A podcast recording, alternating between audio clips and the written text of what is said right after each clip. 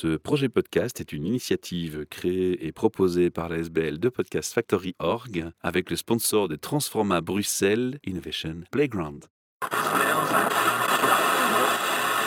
You're listening to the Podcast Factory. Bienvenue pour un nouvel épisode MidoriCast, votre podcast sur l'environnement, les transitions et les actions positives citoyennes, produit par l'SBL de Podcast Factory Org et de Podcast Factory Org. Aujourd'hui, le partenaire du salon Hope, le salon Hope qui se déroule à Namur, à l'Arsenal, le 8 et le 9 octobre 2022. Alors, le but de notre présence aujourd'hui, c'est de mettre justement ces fameux exposants en avant.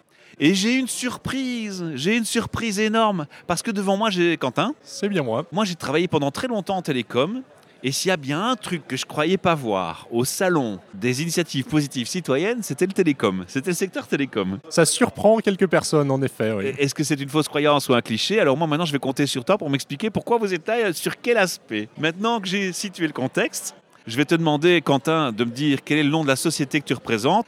En Belgique, il y a trois opérateurs nationaux ou plus. hein, et chaque opérateur, pour l'IBPT, l'organisme qui réglemente la concurrence, il est obligé de mettre son réseau à disposition d'autres pour favoriser cette mise en concurrence. Et donc, vous utilisez un réseau mère qui, généralement, Proximus, euh, Groupe Orange ou, euh, ou Groupe Telenet, enfin ex-Base, Mhm. et vous venez vous greffer en dessous. C'est bien ça. C'est juste, j'ai bien résumé le C'est truc. bien hein. ça. Mais par contre, j'ai euh, pas le nom. Voilà, je vais vous parler donc de Neibo. Neibo, N-E-I-B-O.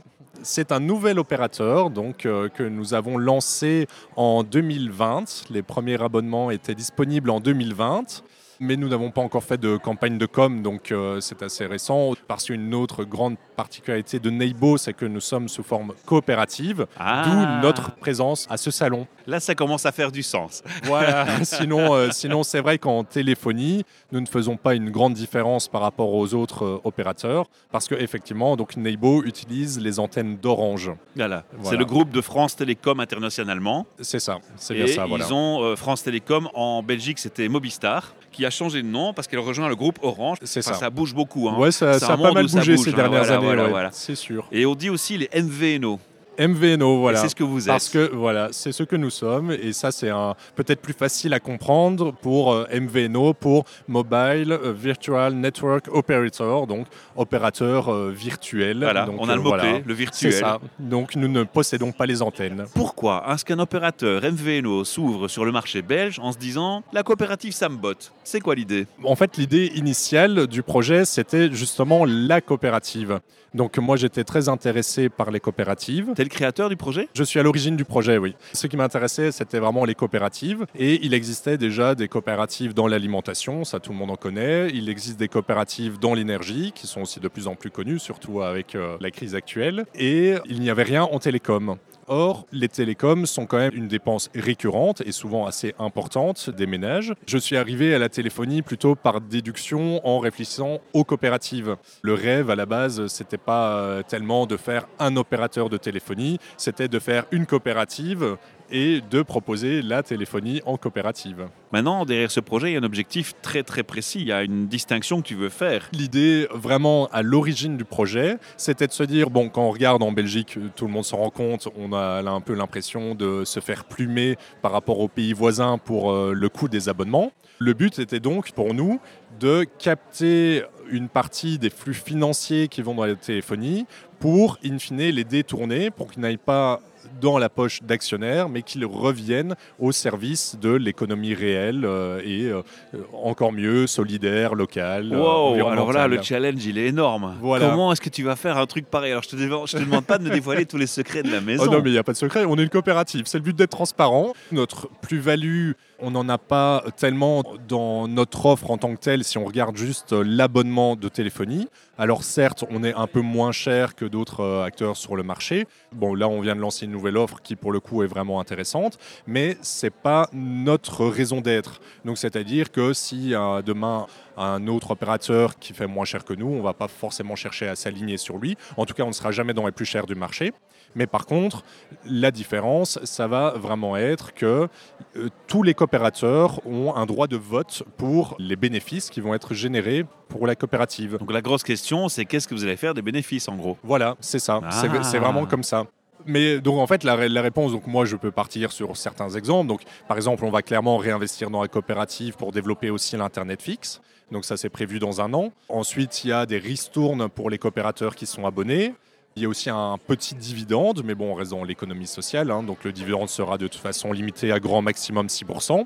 Et alors ensuite, surtout, la chose la plus importante que nous voulons faire avec les bénéfices, ça va être donc les redistribuer à d'autres projets qui sont dans l'économie, qui s'inscrivent dans l'économie sociale, locale. Pour cela, on n'a pas encore la recette miracle, je vais dire, parce que bah, nous, on est d'abord en construction, donc euh, d'abord on va atteindre la rentabilité, ça, ça sera dans les 6 à 12 prochains mois, et puis ensuite on va générer les bénéfices, mais pendant ce temps-là, on aura le temps justement de discuter avec nos coopérateurs pour euh, définir la manière de s'y prendre. Concrètement, bah, vous existez depuis 2020, mais euh, vous lancez pas de campagne de com. Donc, euh, vous avez quoi comme capacité d'abonnés si je veux pas être euh, trop indiscret dans les chiffres? Non, non, c'est pas du tout indiscret. Donc, pour revenir, donc, en fait, la coopérative en tant que telle existe depuis 2018. Donc, la levée de fonds a été faite en 2018. Ensuite, s'en est suivi le développement technique qui avait pris du retard par rapport au planning annoncé. Donc les abonnements sont disponibles euh, aux coopérateurs de, vraiment depuis la toute fin 2020. C'est d'abord les coopérateurs bêta-testeurs, on va dire, euh, qui nous ont remonté euh, d'abord tous les problèmes qu'ils ont, ont rencontrés sur le réseau. Depuis 2021, euh, là, on, a maintenant des abonnements et un réseau, enfin, avec un réseau vraiment stable. Et donc, on s'est ouvert aussi aux non-coopérateurs. Et aujourd'hui, on se situe autour de 2500 abonnés. Ouais, C'est quand même pas mal. Ben, en fait, ce n'est clairement pas énorme, mais en se disant qu'on a fonctionné que sur du bouche à oreille. Et en fait, on prépare une campagne de communication pour le printemps prochain. Il y a une question qui est essentielle quand on parle de téléphonie, c'est qu'en général, le, télécom, c'est associé à des packages. Tout à fait, oui. On en est où par rapport à votre opérateur? Est-ce qu'il a déjà une gamme de services suffisamment étendue pour être attractif ou est-ce c'est encore en élaboration? Aujourd'hui, on n'existe que sur le segment de la téléphonie mobile. À côté de ça, donc c'est enfin téléphonie mobile au sens large, donc évidemment euh, avec aussi l'internet mobile. Donc on a vraiment des abonnements comme on peut en trouver chez n'importe quel opérateur. Voilà. Au niveau roaming, ça fonctionne aussi Pareil, absolument sans problème. Euh, donc maintenant, euh, 2500 abonnés aujourd'hui. Où est-ce qu'on vous trouve? Je veux devenir client, je fais comment? Tout se passe en ligne. On est, euh, nous, bah, justement, une structure assez légère qui était bah, justement pour être le rentable le plus rapidement possible. Donc, nous, on peut nous trouver 100% en ligne sur neighbo.be. Et de là, voilà, vous pouvez avoir euh, des explications et sur la coopérative, et après, vous trouverez facilement les abonnements. Et ensuite, après, l'idée, c'est effectivement d'automatiser le plus de choses possible pour que le transfert de numéros se fasse euh, de manière automatique. Cette fameuse portabilité. Voilà, Voilà, parce qu'aujourd'hui, on n'est pas encore là. À chaque fois qu'on a un nouvel abonné, on doit tout rentrer manuellement. C'est en cours d'automatisation. C'est pour ça qu'on avait tous ces processus à automatiser pour nous libérer du temps et avant d'aller chercher aussi des centaines de nouveaux abonnés dans les prochaines années. quoi. Chapeau, vous attaquez un gros morceau. Alors, l'ambition future, parce qu'on a parlé pour l'instant, Ouais. tu as dit bien pour l'instant, Oui, oui. tu ne parles que de téléphonie mobile. Est-ce qu'il y a une ambition d'étendre les services à autre chose, aller plus loin? Oui, donc Neibo se positionne vraiment comme une coopérative de télécommunications, donc pas seulement limitée à la téléphonie mobile. Donc là, nous sommes en discussion pour la téléphonie fixe à domicile, qui devrait être lancée d'ici un an, en septembre. Et ça, ça ouvre le package à la télé, à l'Internet, à la maison. Euh, C'est ça. Mais on aura Internet à la maison. La télévision, c'est pas du tout encore en négociation. Comment est-ce que vous allez communiquer euh, avec les personnes qui sont engagées dans ce projet? Vous allez communiquer les résultats, vous allez communiquer euh, ce que vous faites avec l'argent, c'est ça en fait? C'est ça, le but de la coopérative, c'est vraiment de jouer la transparence jusqu'au bout. D'ailleurs, nous avons euh, pris la formule la plus démocratique des coopératives, où c'est une personne égale une voix. Donc que vous ayez mis 20 euros ou 5 000 euros, vous avez le même poids à l'Assemblée générale. Pour tout ce qui est financier, on organise l'Assemblée générale une fois par an.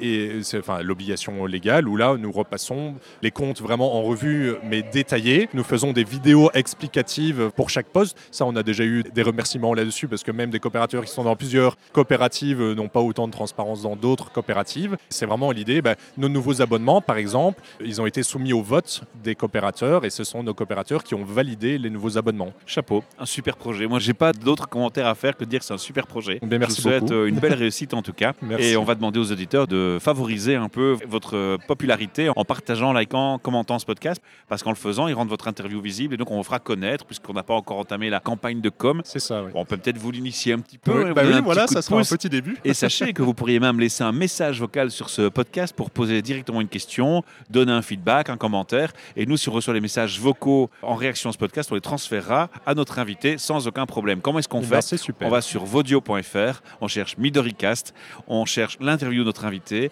on réagit sur le petit téléphone, on s'enregistre, on réécoute avant d'envoyer et on envoie. Et si on veut être contacté, mentionnez quand même comment est-ce qu'on vous recontacte, sinon ça va être difficile. Oui. Merci à vous, à très Bien, bientôt. Merci beaucoup. You're listening to the Podcast Factory. Ce projet podcast est une initiative créée et proposée par la SBL de Podcast Factory Org avec le sponsor de Transforma Bruxelles Innovation Playground.